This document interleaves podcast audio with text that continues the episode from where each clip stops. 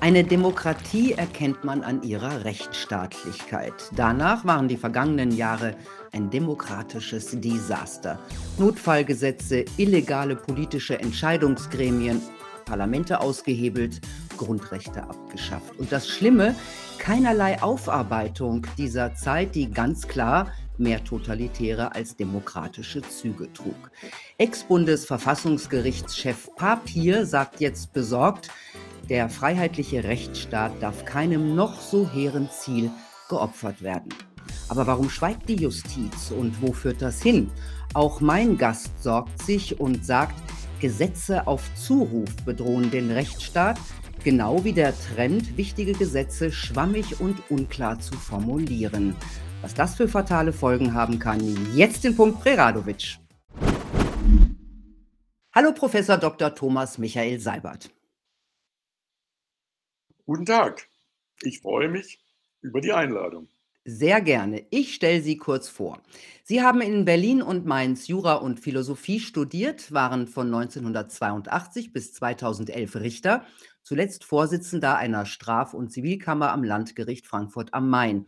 1998 wurden Sie zum Honorarprofessor am Fachbereich Rechtswissenschaft der Goethe-Universität Frankfurt ernannt und lehren dort Strafrecht und Rechtstheorie. Sie sind Autor zahlreicher Bücher und beschäftigen sich außerdem mit der juristischen Sprache. Und Sie sind Pressesprecher des Netzwerks kritischer Richter und Staatsanwälte Christa, das sich für das Grundgesetz und eine freiheitlich-demokratische Grundordnung einsetzt und die Corona-Zeit aus rechtsstaatlicher Sicht mit großer Sorge beobachtet hat. So, fangen wir an. Die EU-Kommission hat kürzlich den Digital Services Act in Kraft gesetzt, ein Gesetz, das den Markt im Internet und die sozialen Netzwerke regulieren, aber auch vor allem gegen Desinformation und Hassrede vorgehen soll. Sie haben sich das genauer angeschaut. Was ist Ihnen aufgefallen? Da Sie auf die äh, Rechtssprache eingegangen sind, muss ich sagen, wenn man einfach versucht, den Text zu lesen, fällt einem auf, dass das kein Gesetzes und kein Rechtsakt mehr ist, so wie wir ihn kennen. Und wie man ihn in der juristischen Ausbildung herkömmlich gelernt hat. Also das fängt damit an, dass die Hälfte dieses Digital Services Act eine Art Präambel, eine juristische Abhandlung ist, was man alles zweckt und äh, warum das notwendig ist, was bewirkt werden soll. Und dann Artikel folgen, bei denen ich mir nicht sicher bin, ob das Vorschriften sind. Also man weiß nach Lektüre dieses Textes weniger als vorher, was erlaubt oder nicht erlaubt ist, sondern erfährt, es gibt Gatekeeper, es gibt Trusted Flaggers, also übersetzt hieße das, ähm, im deutschen Behördentext lautet das lustig Torwächter. Hm. Es gibt die Kafka-Geschichte. Vor dem Gesetz steht ein Türhüter. Ähm, daran hat man wohl nicht gedacht. Aber noch interessanter sind die Trusted Flaggers, vertrauenswürdige Hinweisgeber. Das ist eine Rechtsbegrifflichkeit, die ich nicht kenne und von der ich behaupte, die kennt eigentlich niemand. Wir können gespannt sein, was daraus wird. Im Moment kann man es noch nicht sagen, es muss befürchtet werden, dass sogenannte Faktenchecker und regierungsnahe Meinungskontrolleure in diese Position rücken. Ja, das wäre dann eine von der EU-Kommission offiziell abgesegnete Zensur, wenn man bedenkt, dass die Faktenchecker ja nie die Fakten der Regierung checken oder irgendwelche Fakten checken, die dem Original, also dem offiziellen Narrativ entsprechen, sondern immer nur die Kritiker angreifen. Also dann hätten wir eine Zensur offiziell abgesegnet oder übertreibe ich da? Das ist das Endprodukt dieses Services Act. Man muss fairerweise sagen, dass der Ansatzpunkt natürlich ein anderer ist. Äh, das hat viele von uns und auch bei Gericht im letzten Jahrzehnt gestört und merkwürdig berührt. Ich habe mal geschrieben, das Internet setzt den Anreiz zu allfälliger Beleidigung. Kommen wir nochmal zurück zum Digital Services Act. Da stehen als Grund für Löschungen und Sperrungen in den sozialen Netzwerken tatsächlich so Sätze wie etwaige tatsächliche oder vorhersehbare nachteilige Auswirkungen auf die Ausübung der Grundrechte oder alle tatsächlichen oder absehbar nachteiligen Auswirkungen auf die gesellschaftliche Debatte. Verstehen Sie, was da genau gemeint ist? Nein. Ja, also das hört sich auch extrem schwammig an. Also für mich Ja, hört sich ja. das so an, als dass man das auslegen könnte, wie man lustig ist. Na ja, nun haben wir mal, ähm, Jurisprudenz gelernt, um diese Auslegung methodisch und inhaltlich ein bisschen zu strukturieren. Äh, das Fach ändert sich. Es ändert sich durch den Zustrom englischsprachiger Literatur, Denkweise und Textproduktion. Also, ich sage respektlos, ähm, der Gesetzgeber wird geschwätzig äh, und verwendet eine SWADA deren Auswirkungen er selber nicht übersieht.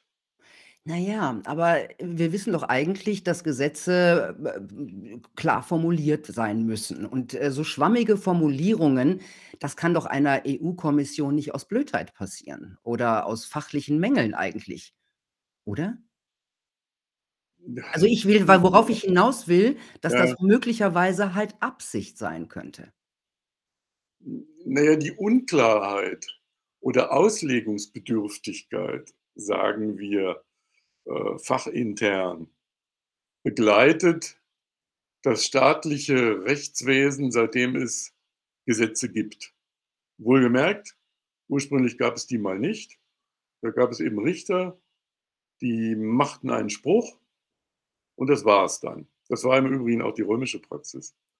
Und, äh, später bürgerte sich dann ein: „Na ja, wenn's ganz schwierig wird, dann schicken wir die Akten an die Rechtsfakultät und dann mag die das in 3 Jahren überlegen, was dabei rauskommt.“ Die Sache mit den Gesetzen war eine demokratische Idee zur Orientierung der Justiz sicherlich, so wie Sie sagen, aber natürlich auch der Betroffenen selbst.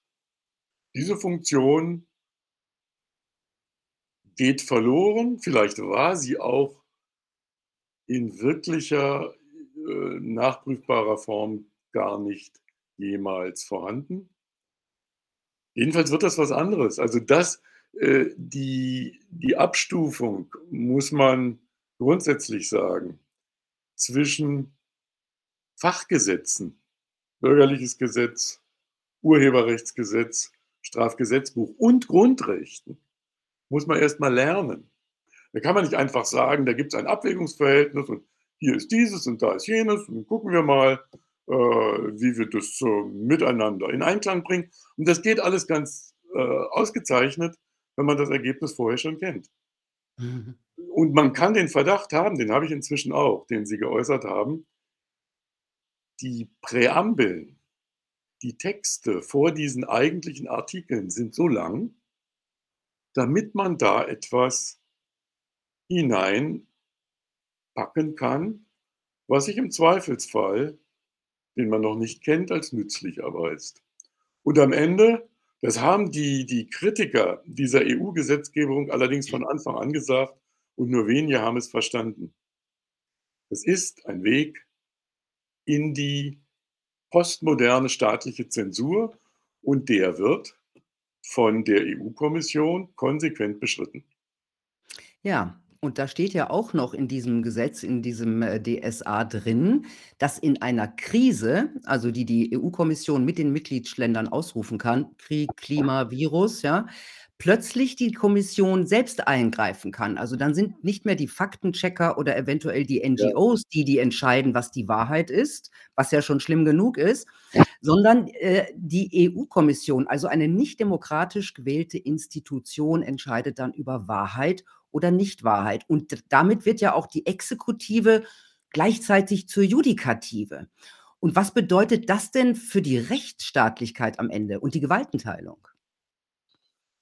Na ja, ich kann's mir noch nicht wirklich so vorstellen, dass die EU-Kommission Einzelfälle in irgendeiner Form beurteilt.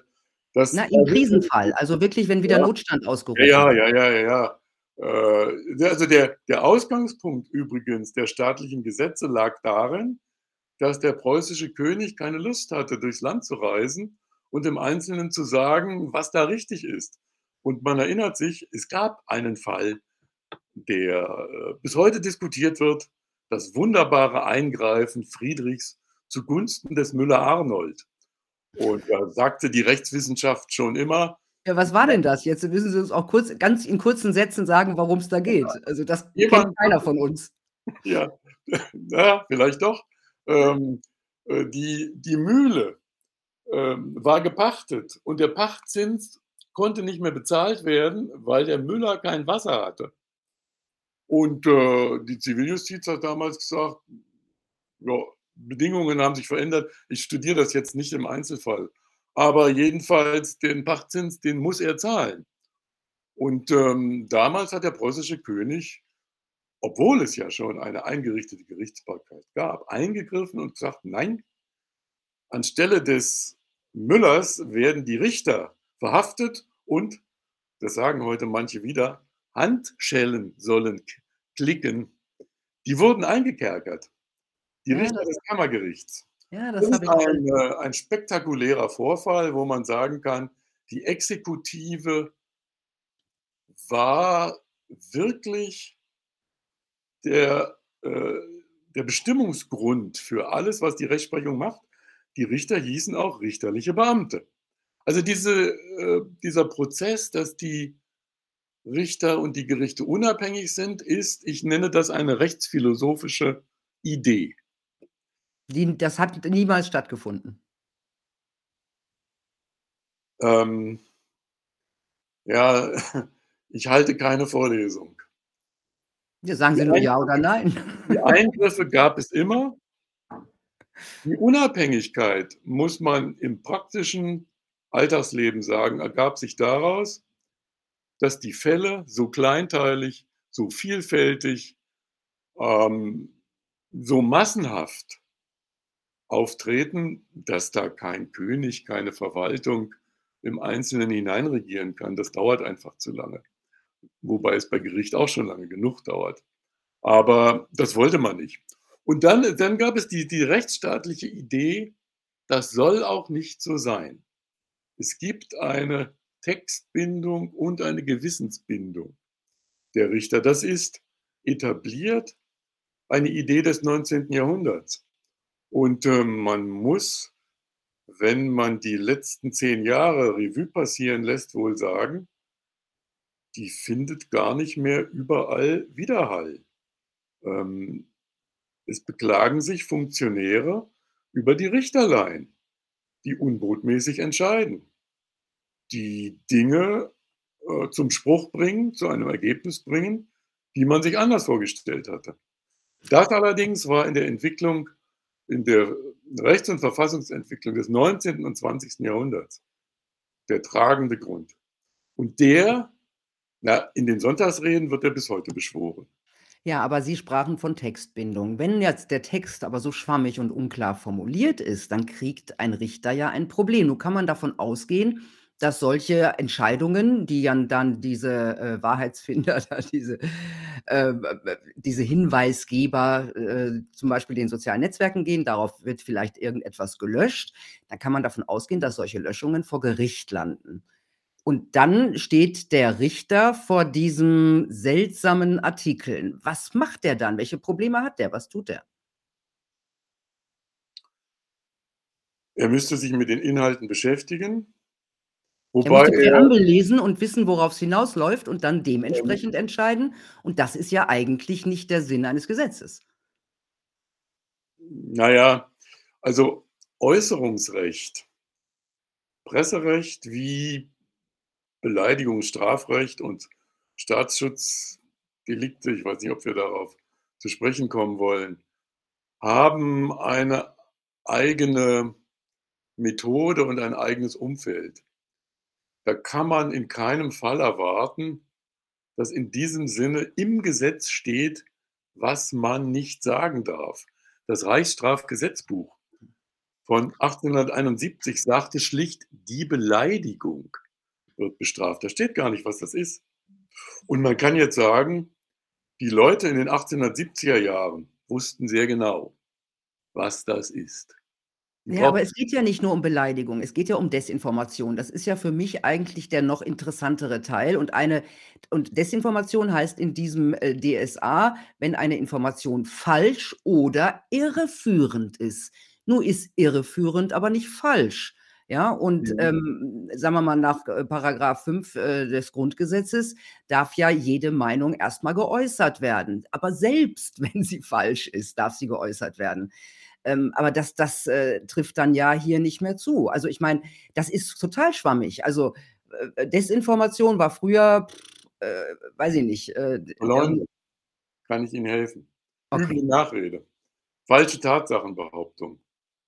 Wobei dafür eine Beweisaufnahme notwendig wäre. Was sich da verändert, ist der Stil der Rechtsanwendung. Und das ist das Bedrückende, wenn man die gerichtliche Umgebung ansieht. Es finden ja gar keine Beweisaufnahmen statt. Äh, so ein Begriff wie Desinformation wird jedenfalls teilweise bereitwillig aufgenommen. Es gibt Ausnahmen. Es gibt Beweisaufnahmen, es gibt auch die Zurückweisung und die Berufung auf Artikel 5 Grundgesetz, Meinungsfreiheit. Das heißt, das ist Ihr Ausgangspunkt, Sie sagen schwammig, ähm, man könnte juristisch sagen, das sind Abwägungsergebnisse. Es ist Also, Sie finden Sie finden diese Formulierungen im DSA vollkommen okay? Nein, natürlich nicht. Ich sage ja die Ja. ganze Zeit, die die Rechtskultur verändert sich. Das ist kein Gesetz in einem Sinne, wie wir bisher Vorlagen für Gerichte hatten. Ist auch gar nicht so gedacht. Also, man muss das erst mal in ein gerichtliches Verfahren überführen. Eigentlich ist das Verfahren nach dem DSA ein In-sich-Geschäft zwischen Konzernen ähm, Anzeigerstattern Kommissionen oder überhaupt Netzwerken, die das vielleicht auch automatisiert prüfen und Ergebnissen. Nach Gerichten ist da gar nicht gefragt. Dann kann man sagen, die die können auch nicht ausgeschaltet werden, weil das zur Rechtsmaterie gehört. Ja klar, wenn ich gelöscht werde, muss ich dann vor Ja. Gericht ziehen, wenn ich das nicht möchte. Ja, ich habe einige dieser Verfahren begleitet in den letzten Jahren und, äh, kann berichten daraus. Ich habe nicht erlebt, dass sich ein ordentliches Gericht mit Inhalten überhaupt hat beschäftigen müssen, weil Konzerne im Falle der Beanstandung der Löschung für ihre Inhaltsbeanstandung gar keine Begründung liefern. Die können das gar nicht. Es ist nämlich auch ganz schwierig zu sagen, was ist denn eigentlich eine Desinformation? Müssen die denn nach dem neuen DSA 'ne Begründung liefern? Das ergibt sich aus den Grundsätzen der Zivilprozessordnung. Das muss man. Mhm. Das muss man in jedem Fall, indem man in die Rechte anderer eingreift. So weit sind wir noch nicht, dass man sagen kann und weiß nicht, also ich ich bin ja der Veränderung der Rechtskultur gewärtig und, äh, rechne mit allem. Aber derzeit gelten immer noch die Grundsätze des Zivilprozesses und es müssten eigentlich auch gelten die Grundsätze des Strafprozesses, wo in allererster Linie, und zwar von Amts wegen, Tatsachengrundlagen zu ermitteln sind. Also zum Beispiel, ob ein Impfstoff überhaupt einer ist und zu einem Ergebnis führt, von dem der Produzent sagt: „Den dieses Ergebnis müsste bei der Anwendung rauskommen.“ Aber das machen die Gerichte ja nicht, ne? Also, die die sagen wir mal, die folgen den auch Notstandsgesetzen und verurteilen dann die Leute danach. Also, jetzt zum Beispiel auch im im im Fall des des Arztes, äh, Doktor Habich, der nicht impfen wollte, der jetzt, äh der der 16 Monate ungefähr in Untersuchungshaft saß, der jetzt f erst mal fr auf freien Fuß kommt. Allerdings, äh, ist das gerichtlich noch nicht abgeschlossen. Also, dort hätte man ihrer Ansicht nach gleich äh, weil weil weil er hat sich ja darauf berufen, dass diese Impfung äh, diese sogenannte Impfung nicht sicher ist, hätte man das vom Gericht vom Gericht her untersuchen müssen. Ja, die die Sache ist strafrechtlich ein bisschen, ähm, delikater, differenzierter. Ähm, die Strafverfolgung gründet sich da auf die inhaltliche Unrichtigkeit einer ärztlichen Urkunde. Hm, okay, er Normalerweise dass er falsche Impfausweise ausgestellt Ja, hat. ja, also die er hat gewissermaßen oder man liest aus diesen Dokumenten ich habe die Akten nicht eingesehen, ich kann das nur rekonstruieren aus dem, was berichtet wird. Äh, es werden da Impfpässe ausgestellt und dann steht dann irgendwie 'n Stempel und 'ne Unterschrift und man entnimmt daraus, dieser Vorgang hat stattgefunden. Die strafrechtliche Diskussion, ob das denn eine Urkunde überhaupt ist, die habe ich mal im Hintergrund geführt, aber öffentlich wird das bisher nicht diskutiert. Ich bin ein bisschen, äh, differenziert in dieser Sache und, ähm, habe schon geäußert, es dürfte sich, wie man so sagt, materiell um eine strafbare Handlung handeln. Aber eine strafbare Handlung, die, äh, 2 Jahre, Nein. ähm Ja, das das ist also, ein der Urteil von 2 Jahren rechtfertigt? das ist der Skandal an der Sache. Mhm. Also, die Gerichte haben Strafzumessung Einschätzung der Schwere einer Tat als ihre ureigenste Aufgabe nicht mehr im Griff. Und, äh, das ist nicht nur eine persönliche Vorliebe, die da einzelne Richterinnen vielleicht haben, sondern, äh, das muss man im Kontext einer staatlichen Kampagne der letzten 3 Jahre sicherlich sehen, die die Richter erfasst, die die Prozessführung bestimmt und die zu absurden Einschätzungen des Schweregrads von Delikten führt. Also, selbst wenn man sagt, etwas ist strafbar und viel ist strafbar, wenn wir uns hier auf Alltagsereignisse mal einlassen würden, dann muss man sagen: „Na ja, und welche Bedeutung hat das eigentlich?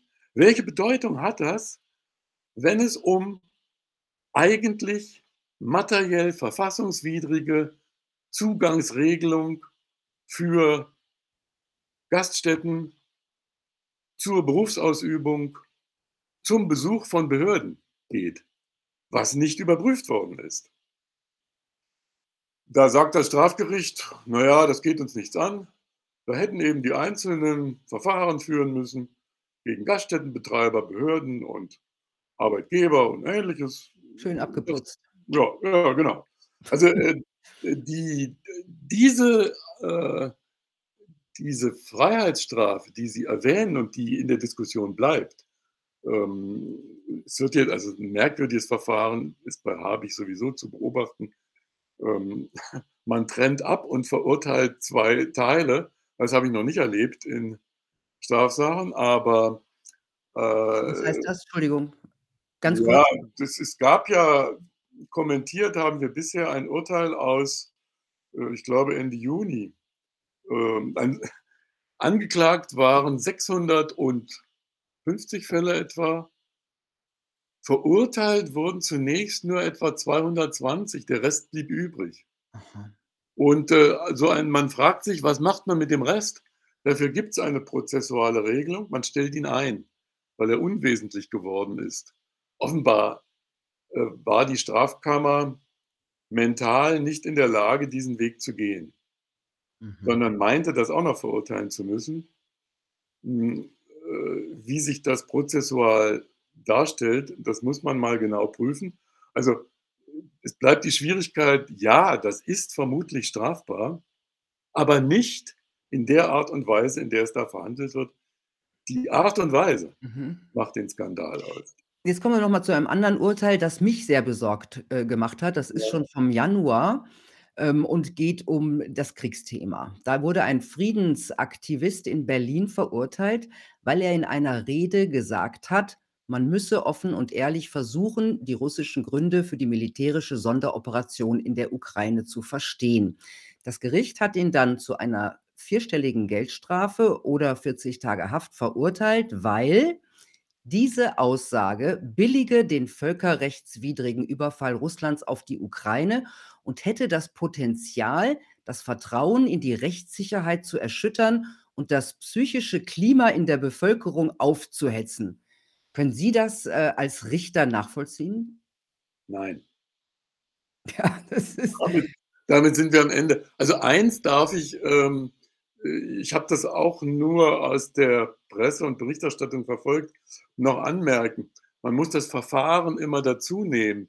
So wie ich es verstehe, handelt es sich um einen Strafbefehl des Amtsgerichts Tiergarten, weiß ich nicht, in Berlin der ergangen ist mit diesem Inhalt. An diesem Strafbefehl müsste sich eine Hauptverhandlung also, wenn man Einspruch einlegt, eine Hauptverhandlung anschließen. Aber es geht mir um die Begründung.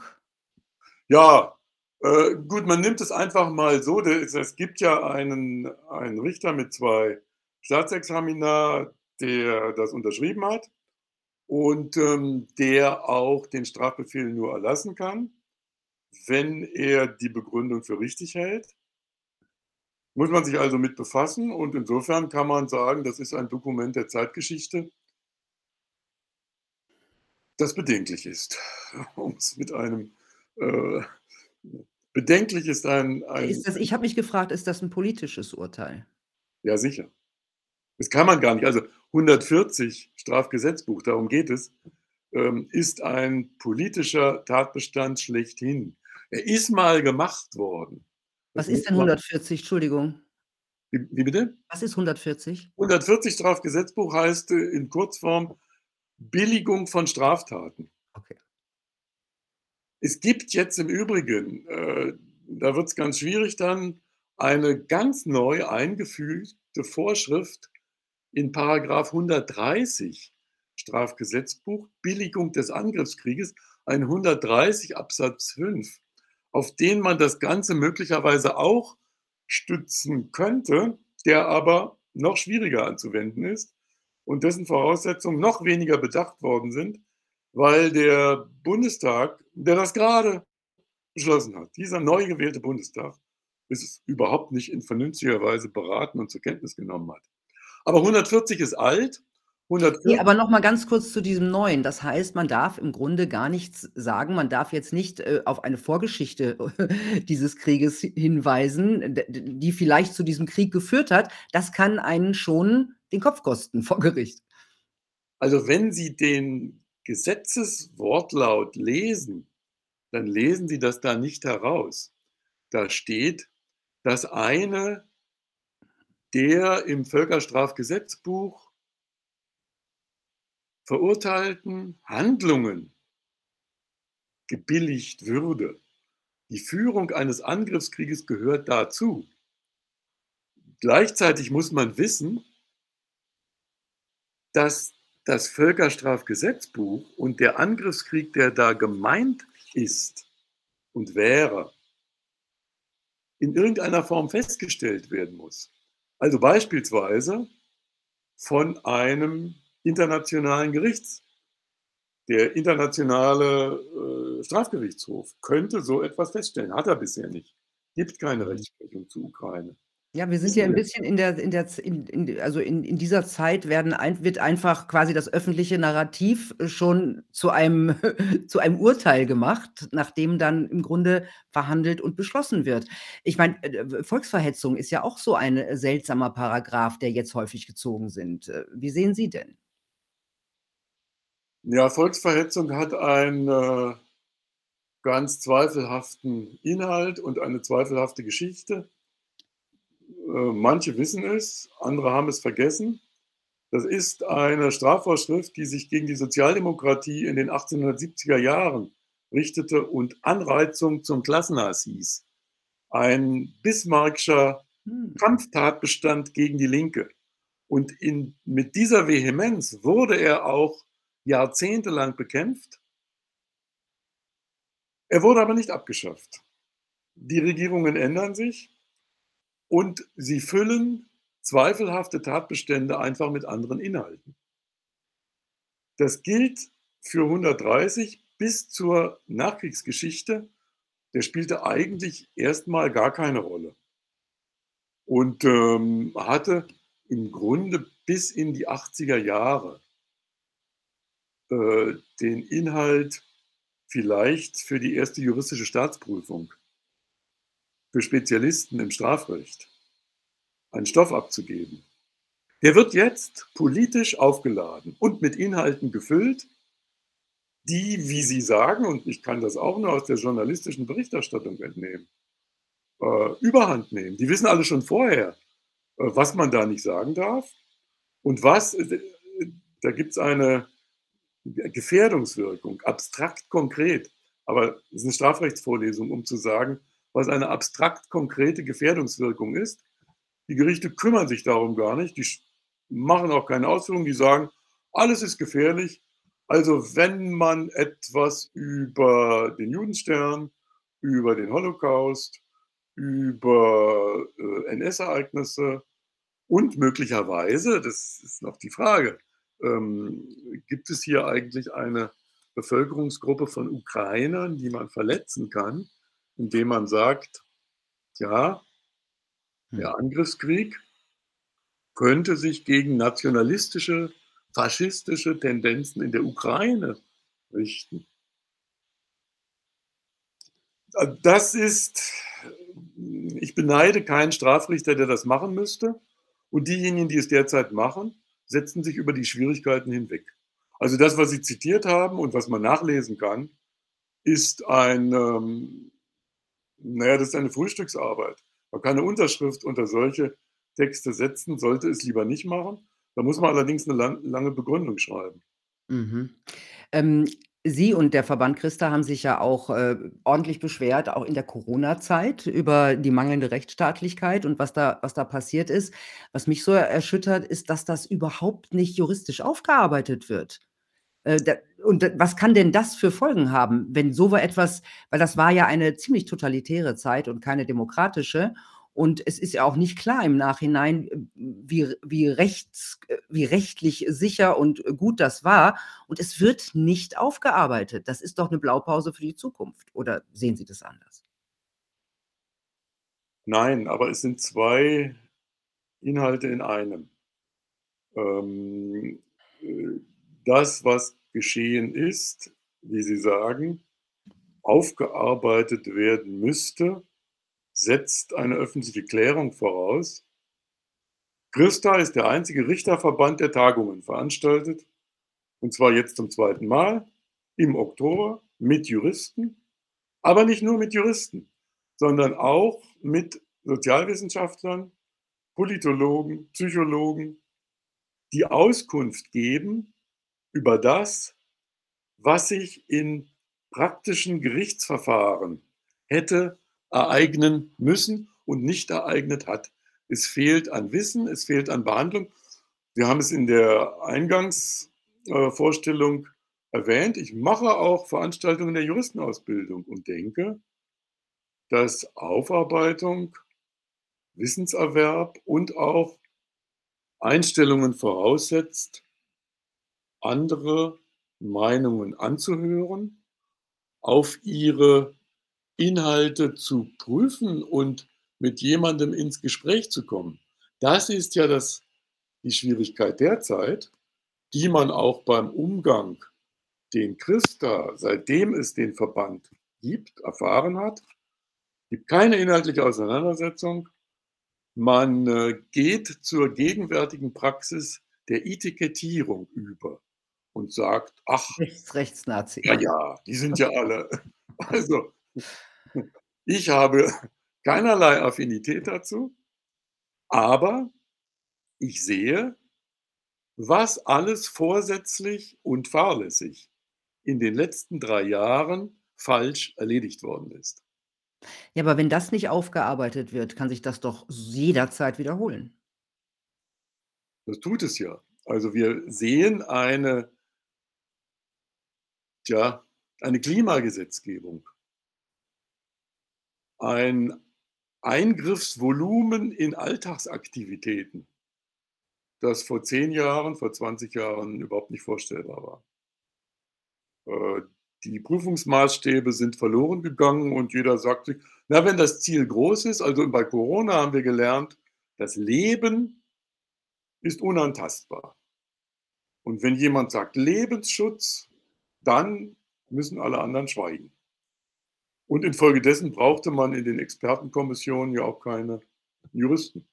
Die waren nur zum Abnicken. der Ergebnisse notwendig. Ähm, Aufarbeitung, ja, Aufarbeitung, ich wiederhole nochmal, Wissen, Einstellungen, Diskurs, Bereitschaft und Fähigkeit. Daran fehlt es. Ich bin alt genug, ich muss äh, gestehen, es wundert mich nicht. Ich war in den 60er Jahren jung, habe, da ging ich zur Schule, den Auschwitz-Prozess erlebt und gehört damals, ach, das ist jetzt schon so lange her. Und äh, das ist abgeschlossen, davon wollen wir nichts mehr hören. Das führt auch zu gar nichts. Äh, wir wollen jetzt was Neues machen. Aufarbeitung hat da nicht stattgefunden. Und was, ähm, das führte ja dann auch zu den entsprechenden Nachwehen. Aufarbeitung der DDR-Vergangenheit wäre noch ein eigenes Thema. Manche denken ja, dass die paar Gerichtsurteile, die da ergangen wären, Aufarbeitung bewirkt hätten. Das ist Mhm. nicht der Fall. Aufarbeitung be bedeutet auch immer gesellschaftliche Aufarbeitung und Sicher. sich mit allen Standpunkten, was Sie vorhin schon gesagt haben, mit allen Standpunkten zu beschäftigen und nicht einen Standpunkt als richtig festzulegen. Und ich glaube, das ist auch 'n großes Problem in unserer Zeit. Ja, Aufarbeitung hat etwas mit Lebenspraxis, mit, äh mit Hintergrund zu tun. Also Diskurs, wenn man den Begriff ernst nimmt, der lässt sich nicht reduzieren auf das, was Juristen tatbestandlich machen. Mhm. Und Aufarbeitung in diesem Sinne ist ein ganz großes Wort bei dem ich realistisch sagen muss: „Nein, das findet nicht statt und wird wohl in dieser Generation, die ich noch erlebe, auch nicht stattfinden.“ Mhm. Die sind dazu nicht in der Lage. ich möchte noch auf ein anderes, äh, verwandtes Thema, äh, zuko zukommen. Was das, was Sie auch sagen, ist, ähm, dass Gesetze auf Zuruf inzwischen auch die Rechtsstaatlichkeit bedrohen. Können Sie sagen, was das ist und wann das angefangen hat? Na ja, das ist ein salopper Ausdruck, ähm, den ich persönlich mal, ähm, verwende. Man muss anknüpfen an Ihre Eingangsbemerkung, Gewaltenteilung, Exekutive, Judikative. Darüber haben wir vorhin gesprochen. Ja, was macht denn eigentlich die Legislative? Was könnte sie machen? Sie müsste kontrovers im Bundestag Gesetze beraten und an sich zu einem Regierungsvorschlag ich nehme das mal jetzt juristisch verfahrensmäßig Gegner bestellen, die diese Vorschläge angreifen. Wir haben gedacht, eine Opposition wäre dazu in der Lage. Wir erleben jetzt, dass die wie nennt man das, die Mehrheitsopposition des Bundestages dazu nicht in der Lage ist, leider. Und dass man die Minderheitsopposition nicht anhört. Ganz schlechte Praxis. Auch da wieder verbunden mit allerlei Etikettierungen. Also Nur werden werden Gesetze einfach mal so in den Raum geschmissen und dann verabschiedet. Ähm, wann fing das an? Indem die Gesetze immer länger wurden. Also, es gibt noch 'n zweiten Aspekt. Das ist sozusagen die Machart. Ähm, Gesetzesvorlagen, die 250 Seiten oder 300 umfassen, kann kein Abgeordneter mehr lesen. Auch 50 Seiten sind einfach zu viel. Man muss sehen, was da kursiert im Plenum und was Einzelne die bekommen das ja gar nicht mehr auf den Tisch. Und die Assistenten helfen da am Ende auch nicht. Also, mit anderen Worten, einzelne Abgeordnete sind überfordert. Es gibt die Ausschüsse. Da müsste das beraten werden und früher, als ich jung war, sagte man: „Ja, ja, das sind Hinterzimmerberatungen und da setzt sich schon das Vernünftige durch.“ Das äh, diese Hoffnung muss man wohl aufgeben. Das ist eine neue Erfahrung, die Erfahrung der letzten Kanzlerschaften. Auf Zuruf, also das 1. Gesetz auf Zuruf wurde 2008 zur sogenannten Bankenrettung an einem Tag verabschiedet, in 3 Lesungen.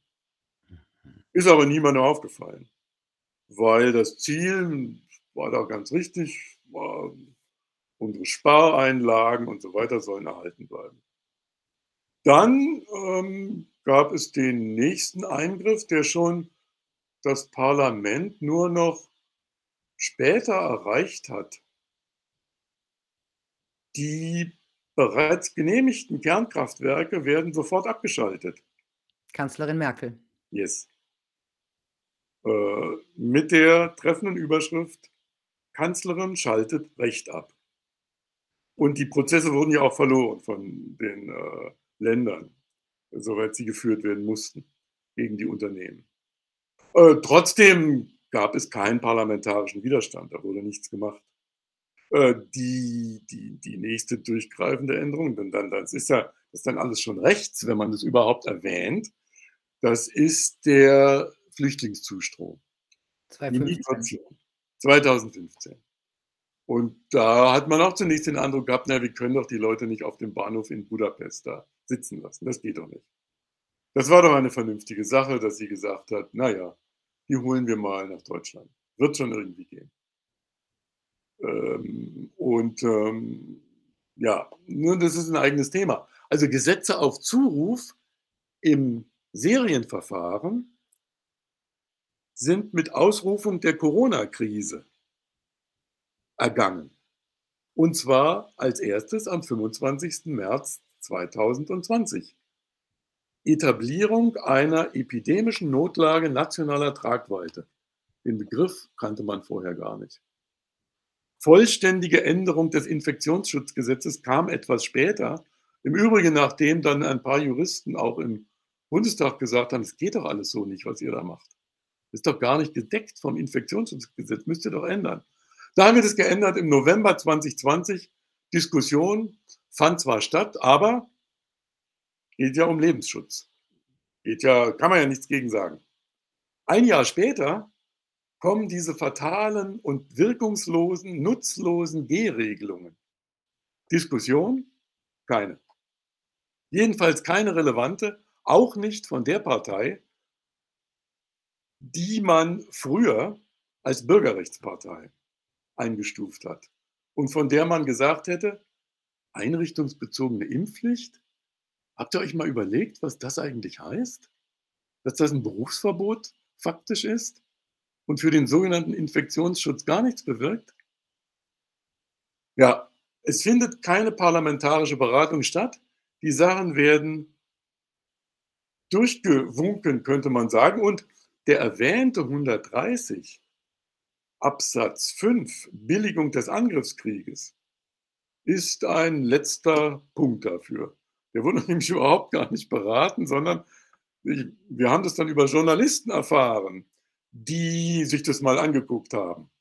Ähm, Im Omnibusverfahren, also in Verbindung mit einem anderen Gesetz, wird dieses noch, weil es angeblich einer EU-Regelung entspricht und wie man heute zu sagen pflegt, alternativlos ist, wurde das noch aufgenommen. Alles falsch, alles inhaltlich falsch. Auch der Bezug auf die EU-Regelung stimmt nicht. Es gibt zwar eine, aber nicht eine solche, die diese Gesetzesformulierung ähm, notwendig gemacht hätte. Da müsste man eigentlich in Rage geraten, aber der Bundestag, ja, ja, man hat so ein bisschen den den den den Eindruck, relativ gleichgeschaltete Parteien, also die meisten, ähm, ein Parlament, das, äh, nur noch abnickt und seine Funktion eigentlich nicht erfüllt. Das ist für mich eine ganz deutliche Abkehr von einer Demokratie. Ich verwende das Wort Gleichschaltung nicht, weil es mir nicht gefällt. Okay. Aber der Befund ist unangefochten. Und äh, selbst wenn man sagt, das ist richtig, dann muss man zur Kenntnis nehmen, das Parlament redet über wichtige diskursive Inhalte nicht mehr und die Justiz ist in der Arbeit zur Tatsachenaufklärung auch schlichtweg überfordert und müsste ja nacharbeiten, müsste ja sagen ähm, und hätte sagen müssen, bei den Corona-Regelungen fehlt ja die gesetzliche Grundlage. Inzwischen, aber dann kann man sagen, die Kollegen brauchen länger und, und äh, im, im Fach braucht man überhaupt länger. Inzwischen gibt es schon einige Gerichtsentscheidungen, die sagen: „Gesetzliche Grundlage rechtfertigt nicht die Anordnung im Einzelfall.“ Mhm.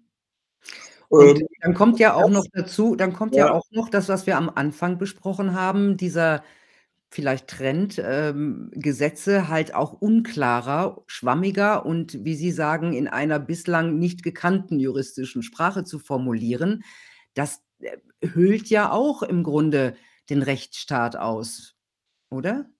Ja. Äh, dem Ergebnis stimme ich zu, wenn Sie die Texte lesen, wenn Sie die Gesetze lesen, was ja die meisten nicht tun haben die allerdings den Eindruck, das wäre ein gewaltiger Aufwand an juristischem Scharfsinn. So lang, so viele Definitionen, so viele Begriffe und ich weiß gar nicht genau, was das bedeutet. Das muss doch ein fachlicher Text sein. Der ist doch bestimmt bis in alle Winkel überdacht. Also da da ändert sich etwas in der Textform, was auf die Denk und Verhaltensform zurückwirkt, aber nicht diskutiert wird. Man sagt „Ja, Rechtsgrundlage gibt's ja.